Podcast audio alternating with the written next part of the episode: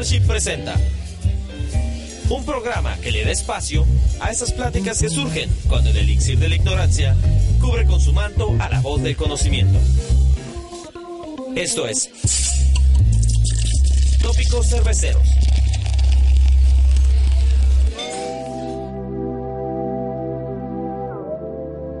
Hola, ¿cómo están? Sean bienvenidos una vez más a Tópicos Cerveceros. Muy buenas noches, buenos días, buenas tardes a la hora de que estén sintonizándonos. Yo soy Cristian Arevalo y me acompaña José Nahuat, Adán Tun, Alexis Rivero. Moreno, cabrón. Perdón, lo volví a hacer. Moreno, puta Lo volví a hacer, lo sé. Acepto la responsabilidad. Deberías de fijarte más en el color de su piel. Veme. Ah, es cierto. No, pero es que está, está así como, como cobrizo. güey. Está como cobrizo. Es que es bronceado Rivera, Rivera, Rivero. Ah. Y otro personaje de Tez Humilde, Emanuel Villanueva. No te humilde, se dice Ángel Face de Mary Kate, güey. Ángel Face. El día de hoy nos acompaña otra invitada especial. El panadero, que no puede faltar. Y el Güey, siempre hay perros ladrando, panaderos, tus vecinos. ¿Qué quieres que yo haga, güey? No, pues lo bueno es que vives en un buen fraccionamiento. Bueno, ya, ya, ya, presenta a, a la invitada hoy. Pero veo que pasa el panadero. Oye, Katia, ¿no quieres francés o algo? Una concha. Concha. Para hacer chuc con el... Con la cheva. Bueno, ya escucharon a nuestra invitada. Ella es, ella es Katia Rejón. Ella es periodista, feminista, dirige la revista Memorias de Nómada. También es parte de la red. Lo voy a leer porque es bastante información. Ella forma parte de la red de jóvenes periodistas de Latinoamérica. Sus publicaciones de periodismo y poesía han aparecido en Animal Político, Malvestida, La Jornada, Carruaje de Pájaros, perdón, Somos Violeta, Somos Violeta, perdón. También es ganadora del Premio Estatal de Periodismo Heineken 2016 y el Peninsular 2018. Ella es Katia Rejón. Muchas gracias, bienvenida. Muchas gracias a ustedes por la invitación y por las cervezas, obviamente. Lo más importante. Uf. Hablando del premio Heineken, Heineken patrocínanos. Sí. Ya tenemos una de tus ganadoras acá. Ya tenemos una de tus ganadoras aquí. Y pues nosotros también somos ganadores. Porque tomamos cerveza Heineken. Vean la Champions. Es cierto, pues qué, qué chido que estés aquí, Katia. Esperemos que sea una plática bien chida. Porque, pues en tópicos hemos tratado de invitar a banda yucateca que, pues se le está rifando, ¿no? En distintos ámbitos. Ya invitamos a María Bello. a María Bello, que se la está rifando en el cine. Ya invitamos a Jorge Moreno, que se la está rifando en el más allá. Allá por la Sarmiento. más allá, más allá del circuito Colón. No, es que... es- Más allá de la sí esperanza. Jorge Moreno. Más allá de la esperanza está Más la allá de la esperanza está... Un cazafantasmas y pues te invitamos a ti, ¿no? Eh, sabemos, es bien sabido que vivimos tiempos turbulentos para la prensa y, y tiempos muy pobres como siempre para la cultura.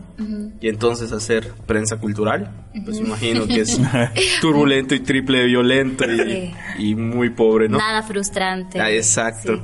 Y pues queríamos que nos platiques un poco acerca de pues todo lo que has sufrido, las peripicias y todo peripecias, perdón, perdón por mi dislexia, es que eh, nací mal.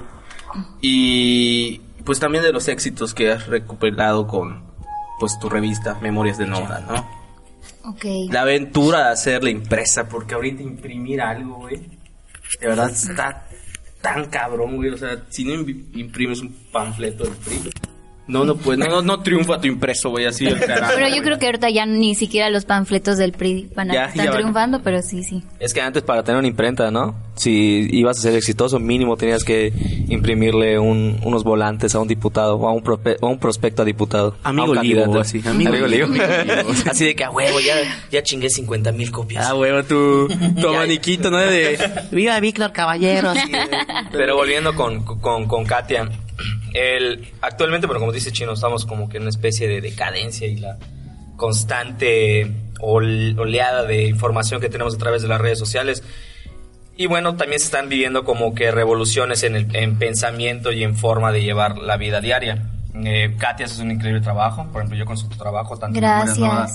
También el reportaje que hiciste junto a Lilia Balam de, Sí. sobre el aborto en, en- en Yucatán, que tuvo repercusión a nivel nacional en varios medios. ¿Cómo es poder hacer, como le hicimos la misma pregunta a, a María Bello, desde la península? Porque somos, somos este...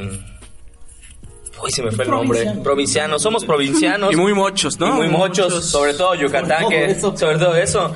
Y de repente que haya gente que desde aquí, en su propia trinchera, esté tratando de sacar adelante temas que conciernan a la sociedad, ¿cómo es para ti, Katia, por ejemplo?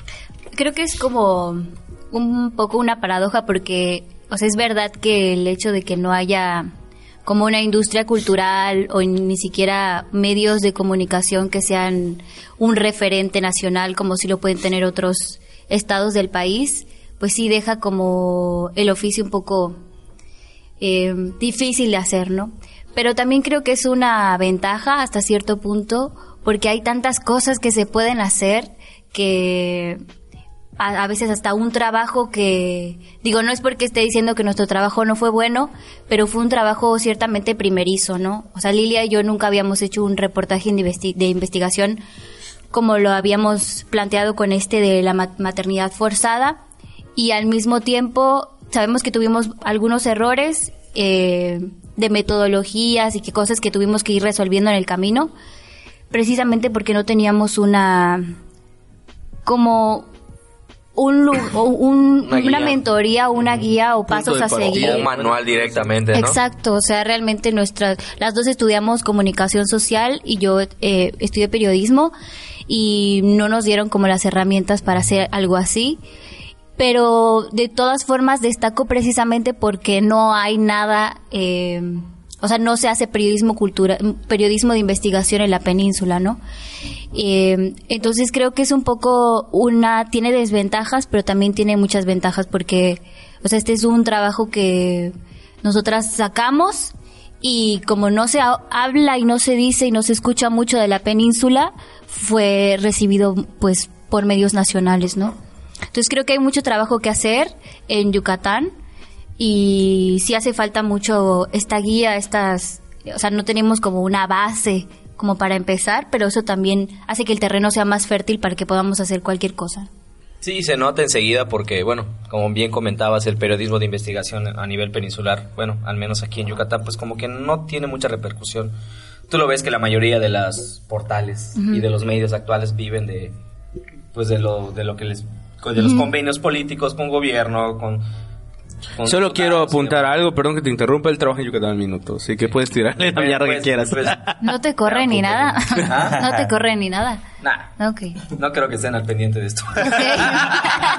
Si te corren, demandamos. Si, si- si no te corren por estar jugando pistolitas en el, en el trabajo, no creo que te corran por eso. bueno, Es como Google, ¿no? casi, casi. No, estamos hecho el ambiente laboral ahí. Pero retomando el, el- el tema, pero ustedes ya marcaron un precedente, por ejemplo.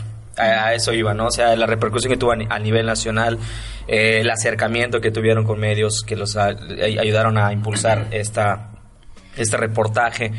Eh, ¿Qué es lo que sigue entonces para, en tu caso más pedito como para Katia? O sea, continúas con la revista de, de Memorias Nómadas, pero continuarás también con la investigación periodística. Sí, totalmente. O sea, creo que este fue un paso para las dos para saber dos cosas, que nos queremos dedicar al periodismo de investigación y que queremos seguir trabajando juntas. Em, justamente hace un mes renuncié a la jornada Maya porque eso, ¿no? Porque queremos buscar otras maneras de contar historias, porque queremos eh, hacer cosas que se están haciendo en otros lugares del país, porque hay muchos referentes ya nacionales que están haciendo cosas increíbles en el periodismo y creemos que si le echamos muchas ganas y aprendemos mucho y si fracasamos también mucho, podemos replicar un poco de lo que se está haciendo muy bien del periodismo de investigación, del periodismo independiente y de los periodistas freelance, un poquito aquí en Yucatán. Sí. Oye, eso de freelance son palabras mayores, ¿no? Y sobre todo aquí en Yucatán, o sea... Mm. Mira, yo soy un esclavo del gobierno. Ok. Y, y soñaría con ser freelance en algún punto de algo, ¿no? En- me encantaría hablar de mi trabajo, pero no. No, no puedo hablar de él. Eh, sí, trabajo en la casa de la historia, un buen lugar. Un buen lugar. Un buen lugar para chambear. Pero de repente creo que pues no solo se- es aquí en Yucatán, sino en toda la República constantemente, pues se trabaja bajo una línea, ¿no? Una Sí. línea que es partidista, pues, y, pues como vengo del gobierno, pues ayer fui amante del PRI y hoy me acuesto con el PAN. y sueño con Morena, pero pues... pero pues fuera de eso... Tengo este, fantasías como... y pues como que se aprecia mucho el trabajo que ustedes hacen. en- yo escuché tu trabajo en la Feria del Libro, aquí. Y la verdad, qué chido es que no haya tapujos para hablar de, de pues, esas problemáticas sociales, ¿no? Como lo puede ser el aborto y todo eso, ¿no? De- sobre todo aquí que tenemos una clínica donde se realizan, ¿no? Corrígeme si estoy mal. Y pues enfrente hay señoras que están rezando, ¿no? Mi mamá, Que llevan, y- sí. Sí. que llevan allá un año, cabrón. Llevan un año. Llevan un año completo y se van, regresan, como que, ah, chinga, ya por un ratito voy a regresar otra vez a seguir rezando. Aquí solo hacen por 40 días. A las 40. Son cuarentenas. Puta, güey. Oye, Katia, pero ¿cuáles son los retos, por ejemplo? Hay que, eh, igual, lo mismo que le preguntábamos a María Bello, el caso de, más expeditamente, eh, más directamente por ser mujer también, ¿no? Y eh, actualmente en la sociedad yucateca es, se- todavía hay estigmas para hablar de la sexualidad libre, de las propias decisiones, y el que, por ejemplo, una, un hombre vaya a cubrir ese tipo de investigaciones, se le cierran la puerta. Y a una mujer Sí. creo que es el doble de, de canijo, ¿no? O sea, tienes como tres candados, el pasador y el miriñá que tienes todo ahí para que te impidan realizar este trabajo. ¿Cómo fue poder enfrentar este tipo de, de clausuras? Bueno, creo que es ahí creo que estamos en un punto, bueno, yo est- estoy en un punto en el que a veces no sé si es porque soy joven o porque soy mujer o porque soy una mujer joven, pero sí cuesta muchísimo trabajo que la gente te tome en serio, ¿no? Que le estés haciendo preguntas, digamos, hasta cierto punto que a ti te interesan y que, y que estés esperando a que te respondan honestamente o te respondan con respeto y a veces es, hay demasiada condescendencia por parte de los entrevistados, por parte de los funcionarios públicos, no y no solamente en- desde el punto de vista de, de desde ir como reportera. Yo recuerdo una vez que estuvimos con un regidor, no voy a decir nombres, pero estuvimos con un regidor que nos un regidor de cultura y fui con una compañera en memorias y mi compañera había escrito justamente en esa época una obra de teatro y era su primera su primer paso como dramaturga, ¿no? Y se había presentado en el Olimpo y todo. Y cuando nos vio, nosotros obtuvimos el Fondo Municipal para la, la Cultura y el Desarrollo Sustentable en Memorias y entre Andrea y yo justamente habíamos hecho el proyecto. Y cuando fuimos a ver al regidor, eh, nos dijo, ustedes dos hicieron el proyecto y era un proyecto de objetivo, meta, o sea, no era algo así como que súper complicado. El currículum. Ajá. y fue así como, ¿ustedes dos lo hicieron? Sí, nosotros lo hicimos. Wow, wow, muchas felicidades. Es como, ¿por qué creería que no somos capaces de hacer eso, no? Y no eran, y no eran ni siquiera tan más grande que nosotras. Digamos que tendría como 34 años y nosotros tenemos 25. Y la verdad nos quedamos con muchas ganas de contestarle. ¿Y usted es el regidor de cultura? ¡Wow! ¡Wow! Muchas felicidades. Porque ¿Era, era pendejo o pendeja? eh, era hombre. Ah, pendejo. Entonces, ¿Con qué, con qué empieza? ¿Con qué letra empieza su nombre? no me acuerdo, la verdad. Pero sí. Ah, sí. Pero sí hay mucha condescendencia, ¿no? Y... Pero, o sea, al final de cuentas, también un poco la ingenuidad de hacer las cosas por primera vez te lleva a que seas valiente sin que sepas que estás siendo valiente, ¿no? Entonces, muchas de las cosas, de los retos que nos topamos, nos los topamos ya después de haberlos em, superado. Sí, entonces, pero fue una experiencia muy, muy padre para las dos. Oye, Katia, y veo que, ajá, estás marcada como feminista, ¿no? Como parte del movimiento feminista y todo eso. Y, por ejemplo, yo, pues es una corriente que, no, no quiero decir corriente y nada así, pero es una forma de pensar que, pues, es- todos lo apoyamos, pero ha chocado mucho con esta sociedad, ¿no? Este, por ejemplo, quiero ponerte en contexto cuando hicieron un campamento, ¿no? En Mejorada, el Parque Mejorada. Creo que fue en la Plaza Grande, ¿no? No sé, acamparon, no sé qué dónde precisamente, pero era solo exclusivo para mujeres, ¿no? Y hubo mucho ruido por eso de que no, pues desde ahí ya inicia la discriminación, que nos separan a nosotros los hombres, que no sé qué. y mucha banda que pues apoya el movimiento pues se sintió como atacada o hecha a un lado, ¿no? Que de repente esos de amiga tranquila, soy soy aliado. Así, te, puede- te puedes cambiar enfrente de mí, ¿no? El clásico, ¿no? Y, eh, pues se dio mucho ese ataque, ¿no? Este, ¿cómo lidias con eso también? O sea, porque cómo llevar ese contexto, ¿no? O sea, de que, pues, cómo pasan esas cosas, de que, por ejemplo, yo conozco gente que, pues, o sea, por ejemplo, a mí me ha tocado, he estado en eventos feministas donde sí me han pedido que me retire. Y cuando yo solo fui a conectar el proyector, o sea, por trabajo, ¿no? Así de que llego y, oye, oye, hay un evento feminista, que no sé qué, llego y prendo el proyector y sube se ve, que no sé qué, y te puedes retirar. Y, pues, nunca quise venir, o sea, no, pero, o sea, ¿cómo lidias con eso, no? Porque Ok, Con Porque ya me dio miedo. puedes darle un zorro muy grande a tu cerveza. ¿ah? Y yo ya le di, ya me tomé dos vasos para tener valor y preguntar. No es cierto.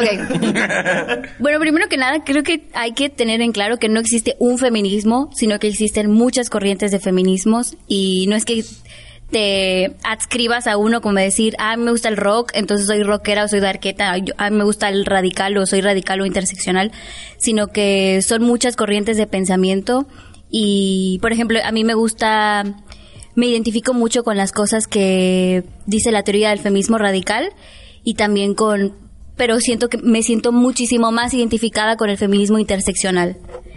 Eh, entonces, no hay como una fórmula ni nada más un feminismo, existen muchísimos feminismos y en el caso de las manifestaciones, de las acampadas separatistas, hay muchas mujeres que estamos ahí, que hay muchas que estamos en desacuerdo, o sea, no en desacuerdo, sino que preferiríamos que se abriera y hay muchas que estamos a favor de que sea solamente para mujeres, ¿no? O exclusivo, ¿no? Exactamente. Entonces, em, el hecho de que se hagan manifestaciones separatistas, eh, igual eso me dio muchísima risa porque para armar esa acampada se hicieron asambleas.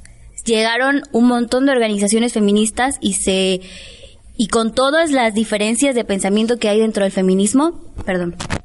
¿Así está bien? Dentro de todas se pusieron de acuerdo durante días. Y durante esas asambleas nunca hubo un hombre. Entonces, e- y fue la convocatoria, recuerdo que de esa vez fue pública, o sea, podía ir cualquier persona. Entonces es muy curioso como dentro de la organización solamente van mujeres, pero cuando ya se pone dentro del espacio público, los hombres dicen no, porque yo, de, porque yo no puedo estar ahí. Es como, esto llevó días de organización, llevó días de discusiones para que llegáramos en acuerdo y en ningún momento había eh, una representación de, de hombres, ¿no? Entonces, ¿con qué derecho, con qué cara vienen a, a decir que merecen un lugar? Em, Y es donde salen esos aliados, ¿no? Los de que amiga. Amiga, soy aliado. ¿Por qué no me dejas ayudarte, no? Es Ajá. como, Déjame, déjame. por favor, déjame. Ayúdame a ayudarte. Como si fuera. Mira, como- soy como- hombre Como y te cualquier otro apoyo, federal, algo así, ¿no? Como cualquier otro federal. Ayúdame a ayudarte. Ah, huevo, No, y eso como- lo ves porque yo igual he ido. eh, me gusta, soy fan de hacer fotos. Y he ido a manifestaciones y demás. Y me tocó una ocasión ir eh, por mera curiosidad a una marcha feminista para saber cómo era en realidad. Y fue exclusiva y yo no sabía, pero no fue hasta que literal una, un- una, una chava se paró enfrente de mí y me dijo, oye, necesito que te retires porque es exclusiva. Hasta eso ella me mostró el, el- el flyer de que decía, y dije, ah, mira, sí la regué y está en todo su derecho de, de- de- de poder decirme que no. Hay problemas técnicos. En, en- en decirme que no, y decía, me retiré, pero por ejemplo, hay quienes como lo, lo que decía Chino, ¿no? Luego lidiar con ese protagonismo de decir, es que me estás ofendiendo. Sí. Me molesta que te sientas ofendida porque me ofendes también a mí, ¿no? Sí. Y luego recaemos en, en- en lo mismo. Es un, es un estado que estamos muy atrasados todavía y creo que la labor de poder, porque en, en, eh, Memorias Nómadas hicieron un especial con respecto al- sí, en este momento estamos en- Están haciendo ba- bastantes este, especiales con diferentes temáticas con- de, de feministas. ¿Cómo hacer más para que la gente pueda acercarse a ellas? Es decir, ¿qué, qué es lo que le pedirías a la sociedad como para que la gente pueda acercarse más y dejarse de a un lado ese estigma de, es que como son feministas, mm, van a querer que yo, perdón por la palabra, pero van a querer que me corte el pito. O como son feministas, no, pues, ya no, ya no voy a poder enamorarla, porque creo que muchas de las quejas es una, es una de esas pendejadas. Esas ¿no? estupideces, güey. Por ejemplo, el más claro ejemplo que creo te has enfrentado en sus comentarios de repente, no escucharlos. De que, ay, pinche machorra, ¿no? O sea, es una lesbiana frustrada que puta sale a manifestarse. Cosas así, ¿no? O sea, como que le, como decía Dan, ¿qué le pedirías a la sociedad yucateca? Ok. Mocha. Bueno, este, primero que nada, toda esta cosas horribles que pasan en, el perímetro de las manifestaciones separatistas se ven muy reducidas cuando estás realmente en un ambiente de solamente mujeres. O sea, yo les decía hace un minuto, ¿no? Justamente en esa acampada que yo me quedé a dormir, me tuve que quitar a las 3 de la mañana porque, pero esa es otra historia. Porque había mucha gente que estaba todavía en la par y así 3 de la mañana platicando y conversando y yo, ya, dejen dormir. Entonces me tuve que- Tópicos feministas, así, güey. pero justamente en ese en esa vez yo recuerdo muy bien que decía no pero es que hay que incluir a los hombres porque es que si no no les va a caer el 20 y son la mitad de la población y si ellos no entienden que también ellos necesitan el, el feminismo nunca vamos a, a lograr algo realmente sustancial pero estar en un ambiente donde solamente hay mujeres, cuando toda tu vida te enseñaron a que este sexo débil que tú eres está siempre en constante eh, competencia con las otras y que existe siempre una tensión, esa camarader- camaradería que ustedes tienen entre hombres, en, en las mujeres es muy diferente, ¿no? O sea, existe este término del free enemies, de que somos amigas, pero si yo tengo la oportunidad de joderte, te voy a joder. O Amigas y rivales. somos amigas, pero me voy a estar comparando contigo todo el tiempo. Es una cosa. Sí, exactamente. Gracias por tu referencia. Es, es lo que necesitaba la gente para entender este término. Muchas gracias. No, sí, sí, sí. O sea, realmente así es, ¿no?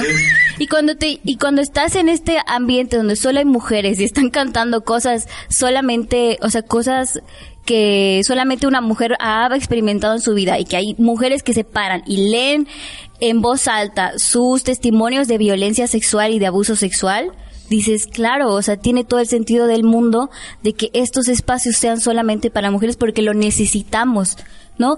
Y sí, y recuerdo muy bien que después de que yo hubiera, estaba así como que, bueno, pues ya ni modo, vamos a la marcha separatista, a los días siguientes estaba contestándole a los hombres que dijeron, ¿por qué no me invitaron a mí? Eh, bueno, Amiga, soy un aliado. Así. Ajá, hay, hay siempre simposios, hay siempre conversatorios de masculinidades, hay congresos que se hacen sobre género y feminismo. A esos lugares pueden ir. ¿Por qué quieren meterse en espacios que ya se acordó que no, que solamente son para mujeres, no? Entonces, em, ¿cuál era la pregunta? Se me olvidó. ¿no? Te contesté lo que quise y ya sí no- estuvo está bien. ¿Está bien? Está bastante bien. ¿De cuál- Ok. cuáles, ¿Cuáles serían los consejos para que Ah, la bueno, sí. sociedad se pueda acercar un poco más a este tema y se quiten el estigma de que el feminismo es... Ah, perdón. Es el, el feminismo es una mujer gritándome en, en la cara. O sea, que se les quite ese estigma porque esa es la viva imagen. Y lo, lo he visto en, en, en cartoons, ¿no? En, en, en- en monos. Sí. Que enseguida sale así de que, ¿cómo son las marchas feministas? Un hombre y una mujer está gritando. Entonces, quitarse ese estigma. ¿Cuál es la, lo que le pedirías a la Igual sociedad, te no? quería comentar algo ahorita que dices eso, eh, aprovechando esos consejos. O sea, creo que igual la gente que ya está concientizada en este aspecto, pues debe de dar el primer paso, ¿no? Y nosotros como hombres, el primer paso que debemos dar, por ejemplo yo, o sea, ya hablando de, de mi propia experiencia, pues yo me considero una persona que creció en, en, pues en el con machismo, ¿no? Y, y ciertas actitudes de que si lloras eres niña, que Sí. si esto y lo demás. Sí. Y creo que lo primero que tienes que hacer es que re- reconocer que también eres parte del problema, ¿no? Y ya como que cambiar esto, por ejemplo, esto de que tú acabas de decir de las marchas y todo. Yo cuando vi lo de que salió la convocatoria para ir a acampar y todo, sí dije, no mames, pues si buscamos unidad, ¿por qué se da esa separación? Pero yo soy un cabrón que está en Facebook, puta, viendo Los Simpson y South Park y, y veo eso, ah, una marcha, pues sí voy. Y cuando no sé ese trasfondo que existe detrás. No sé que ya habían asambleas previas de organización y todo esto donde no va ni un cabrón, pero cuando ya sale reflectores, ese, pues ese poquito de ego, ¿no? De que mírame, mírame, yo, Sí. yo marcho, yo esto, vivo el Che Guevara y todo lo demás, ¿no? En- y entonces creo que, que, o sea, como ya contestando un poco la pregunta de, de Adán, porque a mí me invitaron y estoy respondiendo como invitada, creo que el primer paso, más allá de toda la sociedad, nosotros debemos dar ese, ese pequeño salto, ¿no? O sea, ya, ya no decir pegas como niña o haces esto, o no sé, co- como que dejar hasta ciertos puntos esos vocablos, esos adjetivos que de repente tenemos, ¿no? Bueno, creo que sí es. No me gusta dividir, pero creo que esta sí es un- se tendría que ser una respuesta dividida entre hombres y mujeres, porque las mujeres creo que al final de cuentas em, no hay un solo feminismo, como les decía, y si y creo que tarde o temprano las mujeres en algún punto de, su vida se van a dar cuenta de que necesitan el feminismo y que el feminismo tiene todo el sentido del mundo por las cosas que vivimos todos los días, ¿no? A mí al principio también me incomodaban ciertas cosas que, sobre todo del feminismo radical, que no, que no se anda con mamadas y que te viene a decir, a ver, ya, abre los ojos, ¿no? Y que es como muy confrontativo. Pero en algún punto te das cuenta de que tiene razón, que es muy incómodo, pero te pasan cosas que ya te dijeron, que ya te habían comentado que te iban a suceder y, y que sucedían, ¿no? Em, yo creo que la parte más difícil en el sentido de que tienen que entenderlo, eh, lo tienen los hombres, porque no es fácil en el sistema en el que estamos todas y todos que les digan que toda su vida estuvo súper bien y que estuvo privilegiada y que fueron socializados hasta cierto punto con una seguridad que ustedes ni siquiera se dan cuenta que la tienen, ¿no? Es una constante entre mujeres decir, yo no me siento del todo segura haciendo mi trabajo. Y eso te lo puede decir, yo lo digo todo el tiempo, o sea, es una cosa de que no soy suficiente, no soy suficiente, no lo estoy haciendo bien, hay alguien que lo hace haciendo mejor, ¿no? Y no estoy hablando de hombres y mujeres, sino que no me siento suficiente buena en las cosas que hago y eso lo ha dicho también en lo, lo escuché recientemente de la directiva de Facebook México de la que maneja Uber Eats o sea es algo que está tan enraizado en nosotros y que desnormalicemos cosas que ya aprendimos durante muchos años es una cosa muy difícil. Entonces, creo que a veces el feminismo no se trata de ti, sino de otras personas, ¿no? El feminismo a veces no se trata de ti, sino de la mujer que estuvo encarcelada 10 años por un aborto espontáneo. No se trata de ti, sino de eh, la mujer que es golpeada todos los días por su esposo y no lo puede dejar porque depende económicamente de él. Entonces, a veces es un acto también de humildad y de solidaridad por el otro. El feminismo no solamente está buscando que haya pre- mujeres presidentas, o sea, es como hacerlo, reducirlo mucho. El feminismo lo que está buscando es votar todas las cosas horribles que tiene este mundo que fue creado por y para los hombres y empezar de nuevo con un eh, con una sociedad equitativa, con una sociedad eh, de, de la ternura, con una sociedad donde no necesitan haber guerras porque podemos haber tener diálogos, porque podemos eh, vivir entre las diferencias, porque vivimos en un mundo y lo lamento mucho si lo digo y se sienten aludidos donde solamente hay hombres donde Como todo en está tópicos hecho donde no hay ni una sola mujer, somos cinco donde, hueputas. sí donde están eh, el, el mundo está hecho para el género masculino y eso no solamente le afecta a las mujeres, les afecta también muchísimo a los hombres, ¿no? O sea, el hecho de que tengas que vivir pensando en que tienes que ser un proveedor y que toda tu vida tiene que ser no cosa, no hacer cosas para ti, sino para los demás, y que si te pones una mascarilla, o que si piensas en ti un día, o que si dices me voy a ir al spa, te vas a volver lo que sea que quieras, eh, que te hayan enseñado que te vas a volver, es súper violento también para los hombres, ¿no? Creo que la palabra aquí más clave es, creo que la empatía, ¿no? O sea, definitivamente es ponerse en la posición del otro y te pongo el ejemplo. Eh, en mi trabajo... Yo cuido mi cabello. Iba. cuido mi cabello. no, pero por, por otro ejemplo, en el trabajo en el que yo estoy, pues constantemente tengo que estar revisando información de a nivel local, a nivel nacional. Y me topo con testimonios de en el que es el punto en el que dices cómo chingada madre no te va cómo, cómo chingada madre no te va a enojar lo que le pasa a esta mujer cuando creo que el, el punto más clave de la empatía al menos en, en- entre los hombres es darte cuenta que también tienes una mamá eh, que puedes tener tías que puedes tener una abuela que puedes tener hermanas no y puta y, y que todavía así te valga madre. O sea que todavía así digas ah perdón la expresión ah chingada vieja está loca pero cabrón, o sea, es, es ponerte literal en los, en los zapatos del otro. Y no solamente en el, eh, ta- no solamente el, el de las mujeres, como le dice Katia, también el de los hombres. Como es como que, ah, este cabrón pinche sensible, seguro es bien puto. Oye, este cabrón que, que se pone la mascarilla, ah, es bien metrosexual, ¿no? Es, esa, esa, esa definición. Otro caso salió. muy, muy igual, güey, que pasa de repente cuando tienes una pareja, ¿no? De que el historial sexual que tenga tu pareja, tú te acostaste con tres personas y tu pareja se acostó con siete y empiezas a dudar si estar con ella porque es una puta. En ese caso pasa, ¿no? De repente y, está cabrón, ¿no? Estos es- quitar esos estigmas que están muy marcados, o sea, casi incrustados en el alma, güey, pero se pueden quitar y Sí, a mí me, me perturba mucho que no puedan llorar, la verdad. Es como yo lloro tres veces, yo lloro tres veces al día. Tú Pues sí te diré, te diré. bueno, en público, en público. Mira, mira, yo igual, ¿eh? Yo lloro un ratito, bueno. me duermo. Me pongo así de, cucharita. Posición ¿Has visto Evangelion? Soy Shinji. Abiertamente lo digo. Oye, Katia. Y... Perdón. Es cierto. Es que, es que sí, sí. De hecho, lloré hace ratito. No es cierto. Oye, Katia, y... Ah, Perdón, me dio risa. Eh, en el ámbito ya periodístico, ¿no? Ya... hay... Hay algo que, que puede ser de recalcar que en el Estado se da mucho entre periodistas. Saben tomar las chevas muy cabronamente. Tú como periodista, ¿dónde bebes? ¿Dónde ¿En bebo? qué cantina? O sea, algo así. Ok. Bebo en, en el Cardenal. Ah. Patrocínanos. Said, Said, yo sé que estás escuchando. Ahí presentaron una vez Memorias Nómadas, ¿no? Sí. Sí, sí, Sí, sí, me sí. acuerdo, lo vi. Perdón, es que yo de hace rato quiero preguntar, y ya que regresó a la temática del periodismo. O sea, hace rato, antes de empezar la plática, nos decías que ya lleva cinco años Memorias de Nómada. Entonces, eh, pues digo, a lo mejor es la pregunta básica y todo, pero ¿de dónde la inquietud para crear Memorias de Nómada? Ok.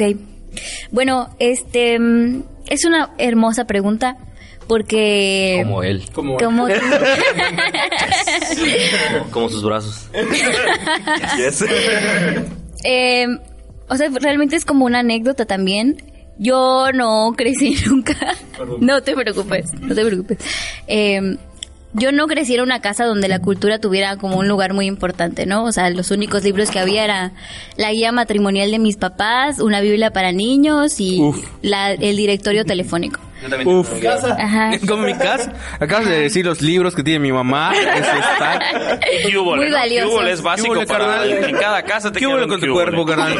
Ahí descubrí que las tetillas que tengo son naturales. ¿Qué hubo con tu podcast? Hay que ser. Uy, Yori Rosado, si nos escuchas, güey. Ya tenemos a nuestra redactora, ¿ya viste? Katia, la verdad te invitamos a un proyecto. Lo equivoco, Katia. Este, ah, bueno, y bueno, tampoco nunca había ido en un concierto ni sabía nada de la cultura. Y un día eh, estaba pasando por un, lugar que se llama el Teatrito en Chuburná, que es un teatro independiente íntimo chiquitito, donde además eh, no tienes que pagar si no puedes dar cooperación voluntaria. Y yo era una niña de 17 años que no tenía mucho dinero y con 5 pesos me alcanzaba muy bien para ver una función.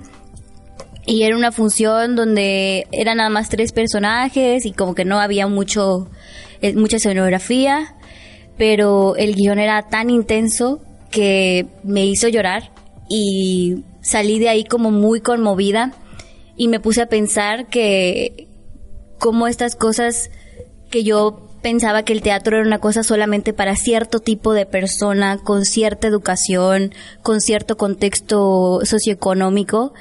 Y dije, bueno, si yo que soy, o sea, que mm, mi educación sentimental fue La Rosa de Guadalupe y las novelas de 4 a 9 de la noche de Televisa, Uf.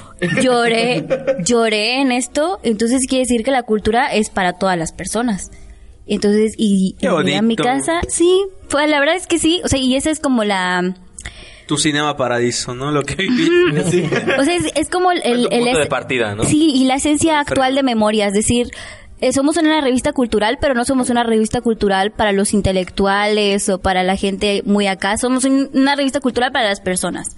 Y esa es nuestra idea, ¿no? Como llevar la cultura a lo, o sea, la cultura puede ser em, una persona, por ejemplo, que organiza la quema de viejo en su cuadra. Ah, ese, tipo de personas también hacen cultura y también es igual de vali- y es igual de valioso que el escritor que acaba de ganar el no sé el Beatriz Espejo no Ah, sí. Es que sí, él- él- en eso tiene razón, Katia. Por ejemplo, la cultura está en todos lados y un ejemplo claro es eh, que se puede... Lo, ve- lo- lo ves enseguida luego en las tradiciones y costumbres de un lugar. Por ejemplo, a- hace poco fuimos a La Bonita, que es un bar que está en Concal, y hablamos de que, por ejemplo, el, el- el- el dueño del lugar tiene que cerrar eh, los fines de semana, los domingos creo que tienes que A las cerrar. cinco, todos a los las días, a 5 las de la tarde, 5 7 de la tarde. Para, porque esa es la costumbre y la tradición de que, pues, para que el cabrón no se mame toda, la- toda su quincena, pues tenga que irse temprano a dormir a su casa. Eso ya es cultura, por ejemplo. Sí. Pero lograr plasmarlo y, más que nada, tener en cuenta que está ahí, Sí. no es muy fácil. Por lo que le dices, ¿no? O sea, por ejemplo, el caso de la colonia. Eh, por ejemplo, cultura es que un 31 de diciembre cierran la calle de, de, de tu, de tu cuadra, ¿no? sí Pero dentro de esa, dentro de esa celebración está, por ejemplo, quemar el viejo, que si el, el famoso vecino que regala dulces a los niños, o Pelear por los dinero. terrenos de la abuela. Esa es cultura también, ¿no? Estás pedo. Tío, usted dejó de ver a mi abuela, nunca viene. Y Y digo, o sea, nada más complementando lo Sí. que comentaba, o sea, lo chido, lo chido y lo padre, eh, pues, de lo que estás haciendo y de lo que haces es que igual, eh, pues digo, como península estamos muy alejados de todo lo que es el, el centro, que es donde se congregan muchas cosas.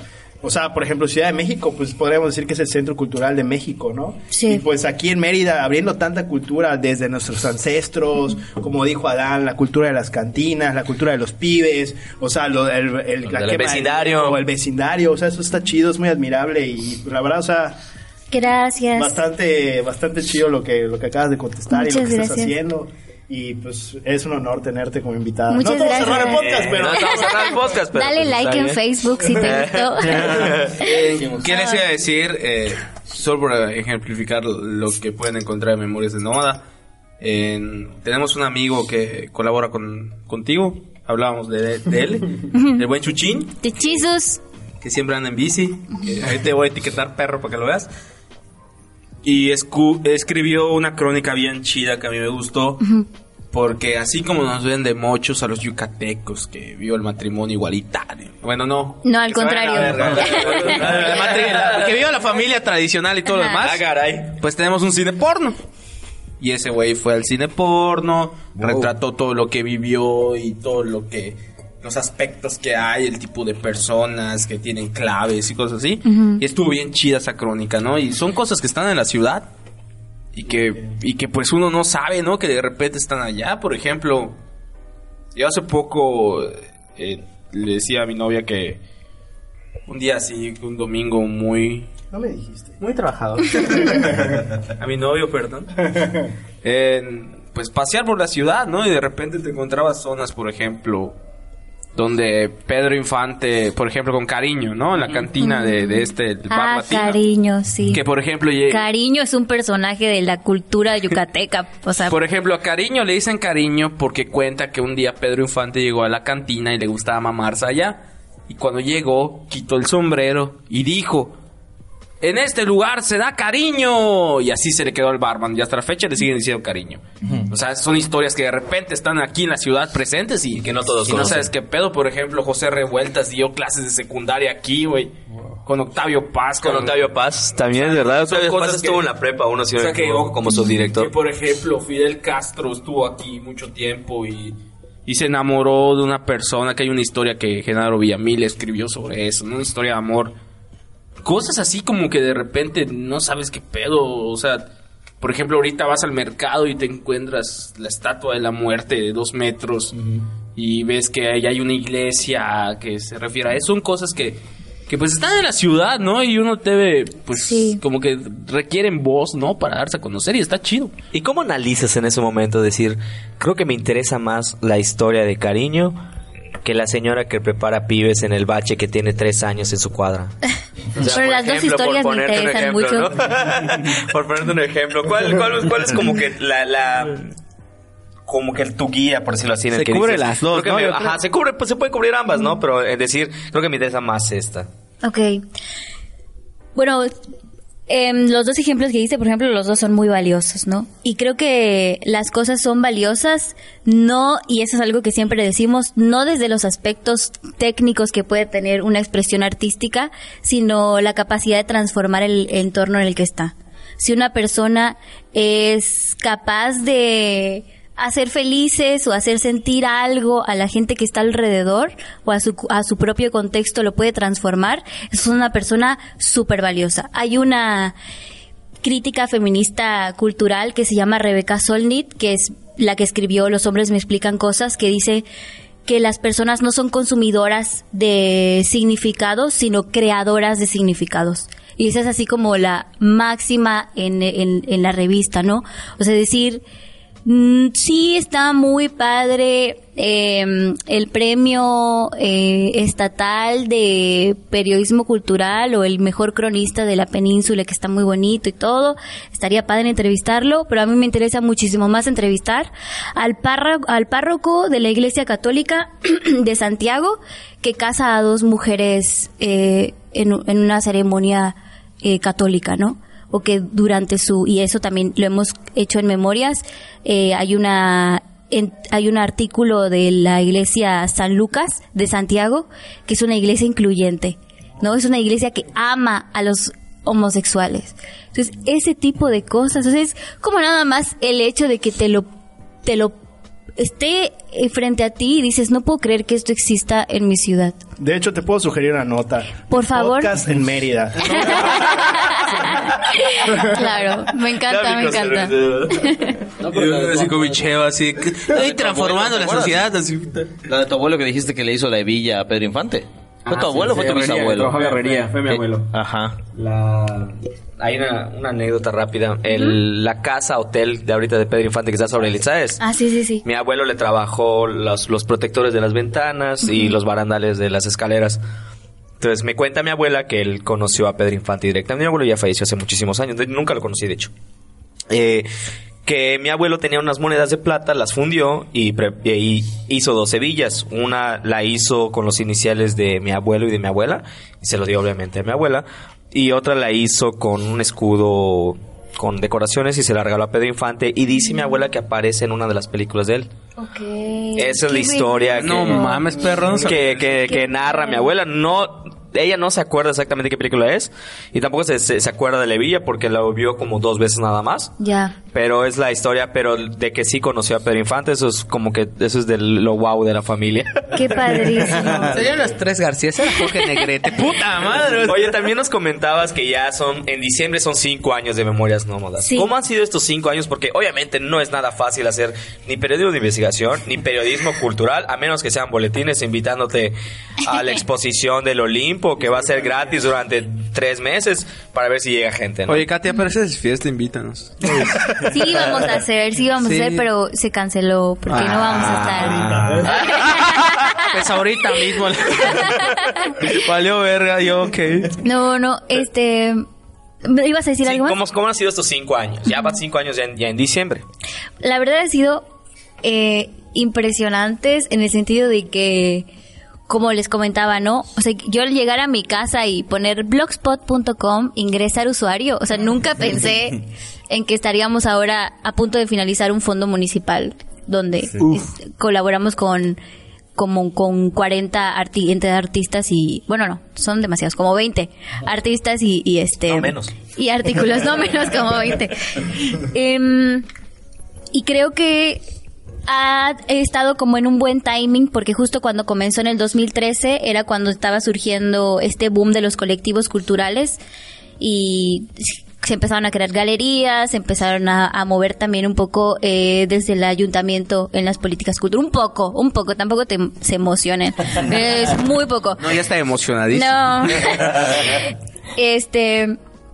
Entonces, que a mí coincidió con que había un público que estaba esperando este tipo de contenidos. Y todo se ha dado de forma muy orgánica. O sea, realmente nosotros no hemos apostado a grandes cosas y no hemos dicho, pues vamos a hacer esto a ver si pega. Y al final, a veces nos va bien. Y hay veces como la parte de la revista impresa donde nos fue súper mal. O sea, ahí. O sea, no nos fue súper mal, pero no tenemos cómo volverlo a hacer, por ejemplo.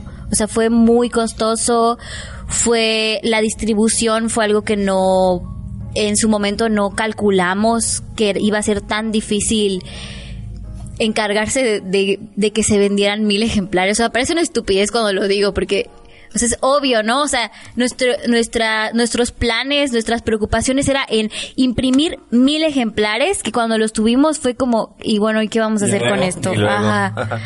Entonces, ha sido mucho prueba y error, pero también eh, ha habido mucha constancia. El equipo de memorias es maravilloso. Ahorita tenemos a tres becarios de la UADI. Entonces, la verdad es que todo nos está saliendo bastante bien y creo que ha sido un poco eso, ¿no? No tener miedo a arriesgarnos y fracasar.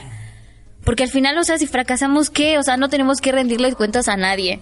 Entonces, más que a los lectores, ¿no? Entonces, sí. Así Sí, ya es. escuchamos a los perros. ¿Ya, ya- ya escuchaste, Arevalo? Ya, desde que- la verdad es que desde que tengas becarios es porque algo estás haciendo bien. Desde que, desde, que puedas, desde que puedas explotar a alguien es porque lo estás haciendo bien. no.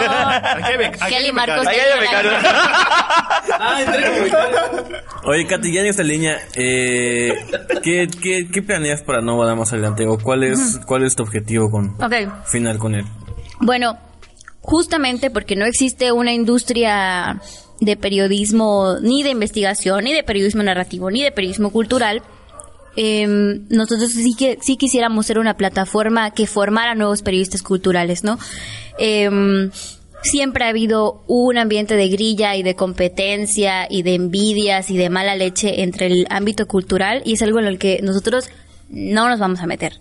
Y nosotros nos gustaría mucho que las próximas generaciones de periodistas se den cuenta de que pueden hacer un trabajo político y social también dentro de la cultura, que la cultura tiene, o sea, no es esta área blanda del periodismo o la cosa rosa o el espectáculo, sino que también tiene un poder transformador y de política que tiene que explotarse muy bien. Entonces nos gustaría, por ejemplo, invitar a personas a que den eh, talleres, pláticas, cursos, nosotros mismos da- dar lo que sea necesario para que se formen los próximos periodistas culturales y que estas historias como tu abuel- la de tu abuelito no se queden nada más en...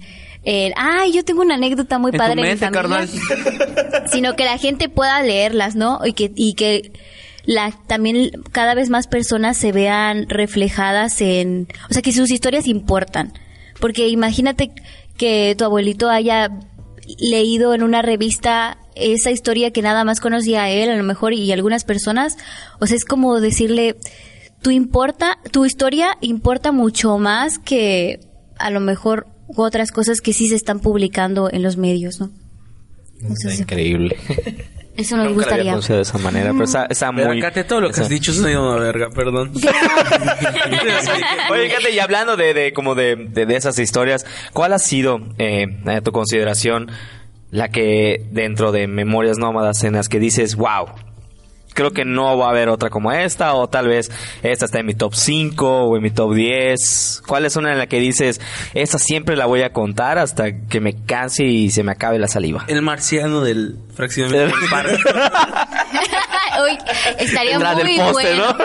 Estaría muy bueno hacer una reconstrucción de, de eso. Por Ya ejemplo. la hice. Ah, ya la hizo. Ya la hice. Es hace como 15 días. Hace 15 días la hice. ¿La podemos publicar? Uy, un compromiso hecho y derecho. Voy a escribir ese texto. Sí, sí, por favor. Jorge Moreno mandó a chingar a su madre a Carlos, Carlos Trejo por eso. Porque le, Maussan. y a Maussan. Y a Y a Maussan Maussan. también porque le robaron la investigación. ¿Para qué les adelanto? Vean memorias no Sí. Dos meses. Si Jesus, si Jesus ya escribió acerca de su encuentro con la mujer lagarto, Oye, por supuesto ¿en serio? que sí, está ahí. ¿Está ahí? Sus tres encuentros con la mujer Mira, lagarto. carnal, la primera fue cuando me metí un polvo Oye, que encontré en el ¿Y so- estacionamiento. me- sobrevivió a, sobrevivió a sus encuentros. Sí, güey, porque... ¿Hasta dónde Sí, así la tarea. ¿Cómo, cómo era, güey? De que... ¿De dónde eres? Soy del Páscuaro, no sé qué. ¿Qué consejo le das a los niños? Que se porten bien y obedezcan a sus papás. a mí. ¿Por qué te pasó esta maldición? Porque me portaba mal y no hacía mi tarea. ¡La mujer lagarto! Con el mismo boleto los animales, este, fenómenos. La vaca de cinco patas. Katia. Katia. Ay, no sé. Esperaba que siguieran un rato más mientras yo me acordaba algo. No, pero podemos seguir en Sí, tú solo dices, no hay pedo. No, no, no sé, creo que em, la de Jesus, por ejemplo, se lee muchísimo.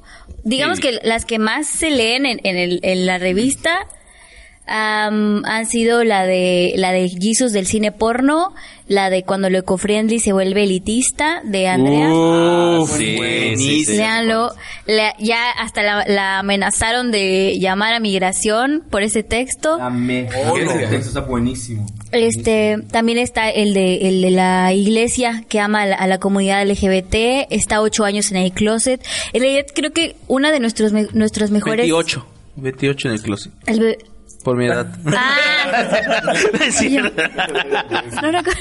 ¿Y Katia qué? Todo- pero pero todo el especial de LGBT creo que es muy bueno.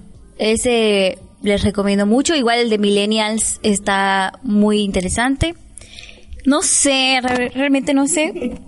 Hay, eh, les recomiendo eso, ¿no? El especial de LGBT y el de Millennials. O, por ejemplo, ¿cuál habrá sido? Eh, por ejemplo, ¿cuál habrá sido el, el, el más difícil de realizar, por ejemplo, para Memorias Nómadas? Que los hay de seguro cuando se publican, te puedes encontrar con comentarios muy malintencionados o que al momento de tratar de llevar a cabo la historia, bueno, de poder escribir sobre la historia, te topes con algún obstáculo para realizarlo. ¿Cuál ha sido como que uno de los más difíciles? Mm, ¿Vas a decir algo? No, termina ya. Es que no sé, la verdad. No, es que yo... Es yo- que bueno, es que también son cinco años de constantes historias y de... Sí, no, no sé. No es nada fácil. Uno que te haya marcado. Digas, ah, me acuerdo de esa madre enseguida.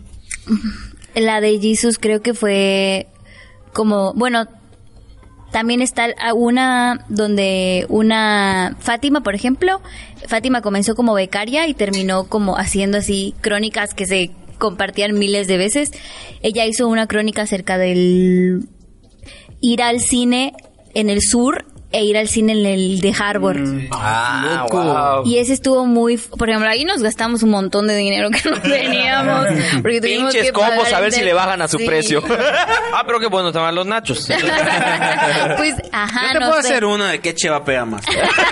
ah, pero la mitad de las palomitas saladas y la mitad de carameladas. Creo que ese es uno de los Pero más dos combos difíciles. guantes, ¿no? Igual el de Jesus también, el de cine porno. Es, es impresionante porque se sigue y se sigue y sigue. Hay, tenemos igual muchísimos que hemos querido publicar y por una u otra razón no hemos publicado. Por ejemplo, hay una chica que está haciendo una tesis de los cheles de Canacín. Ah. Y estuvimos ahí enamorándola y enamorándola, pero La marioneta de... de- no, no, es como que no nos dio.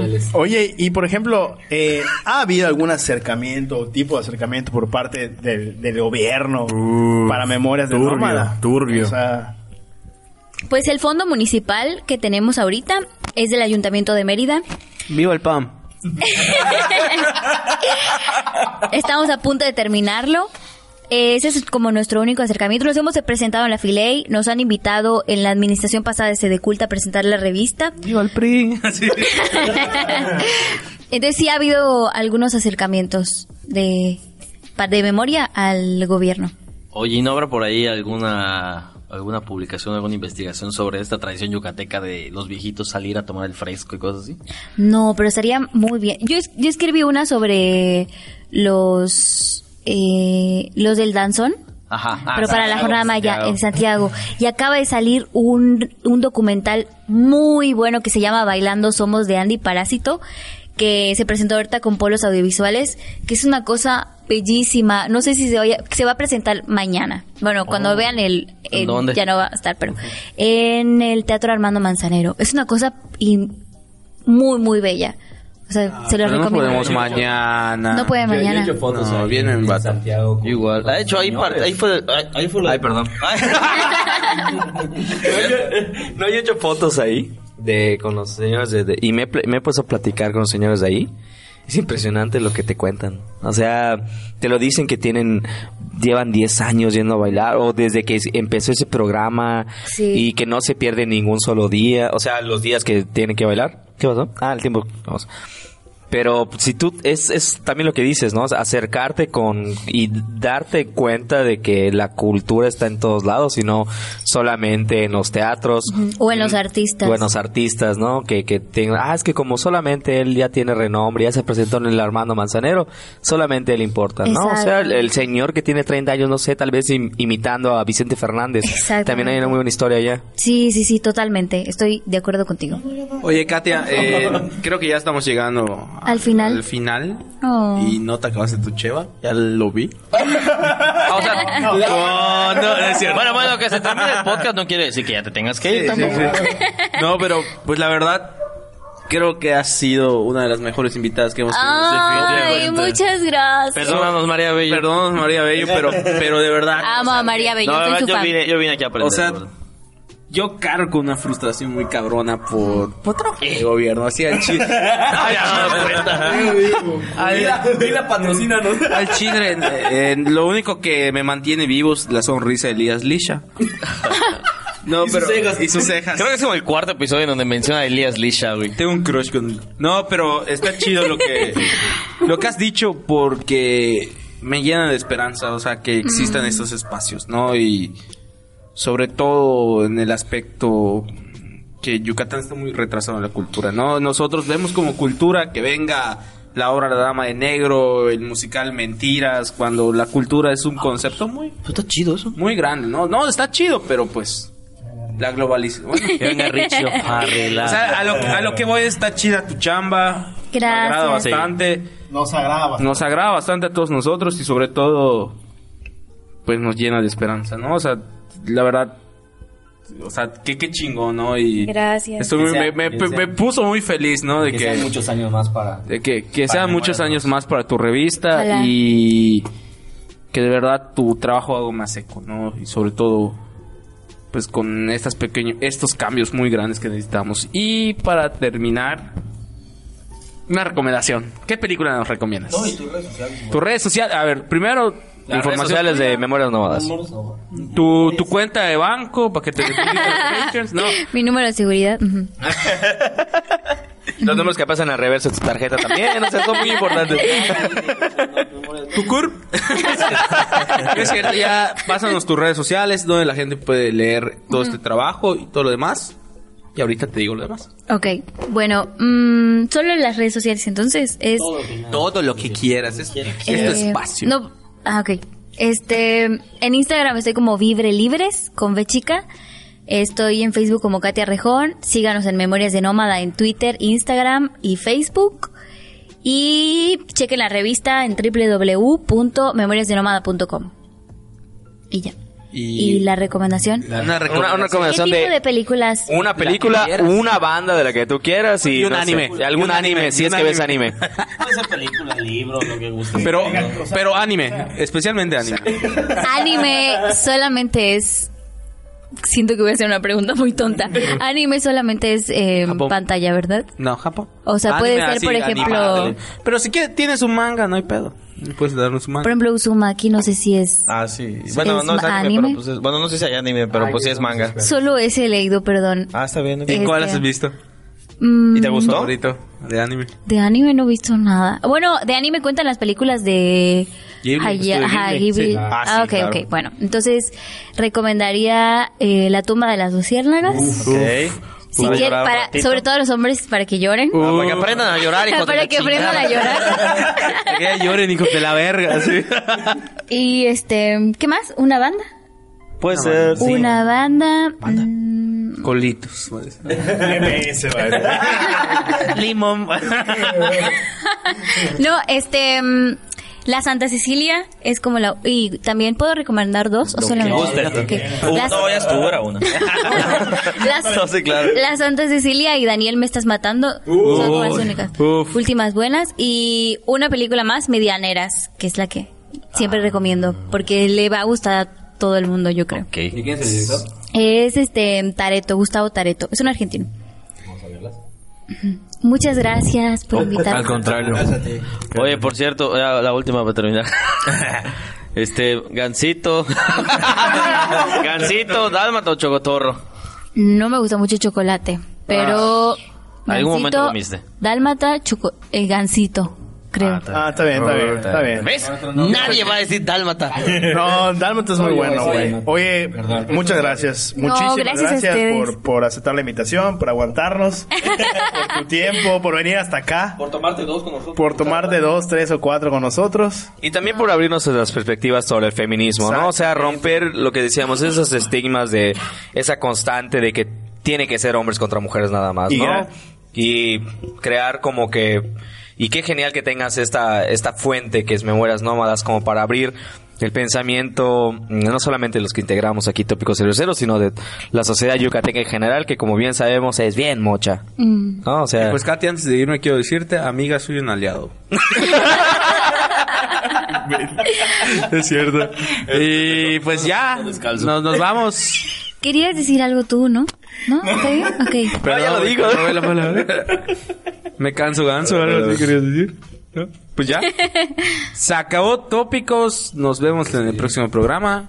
¿Despido yo? Despídelo tú.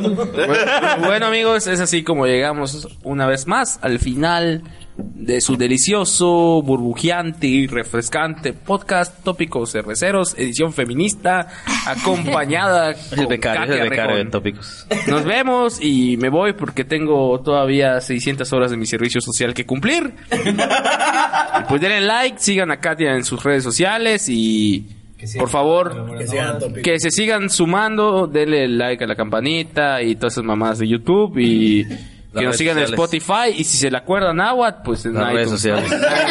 en iTunes. en iTunes, güey. Las redes sociales. Estamos en Facebook como Tópicos Tópicos Cerveceros, Cerveceros. en Twitter como Hola Cerveceros. No, en Twitter estamos como Tópicos Podcast y en Instagram estamos como Era este Tópicos cabrón Cerveceros. cambia como 10 veces. Tenemos meses así. Ya, buscan en Instagram como Tópicos Pero Cerveceros. pueden escribir Tópicos Cerveceros en cualquier red social y ahí vamos a salir. Somos una producción de Mothership y también Bye, sigan bye. Mother VG. Bye, Adiós. Los amamos.